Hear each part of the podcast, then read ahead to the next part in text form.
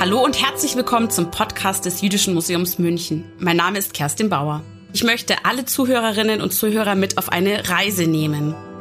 Mordecai Bernstein lebt mit seiner Familie in Warschau. Er arbeitet als Journalist und für das Jüdische Wissenschaftliche Institut in Wilna. Er engagiert sich politisch. Aufenthaltsorte seit den letzten zwölf Jahren. 35 bis 40 Warschau, Wilno, Polen. He was working all the time. He was feverishly working to complete all of the work that he had planned. Er arbeitete die ganze Zeit. Er arbeitete fieberhaft daran, alle geplanten Arbeiten zu beenden. Sagt seine Enkelin Karen Leon. 46 bis 48 Lodz, Warschau, Polen. 48 München, Deutschland. Was bedeutet das für Mordecai Bernstein? Wie verläuft die Reise aus Warschau bis nach New York zu Karen Leon? Das werden wir im Laufe des Podcasts herausfinden.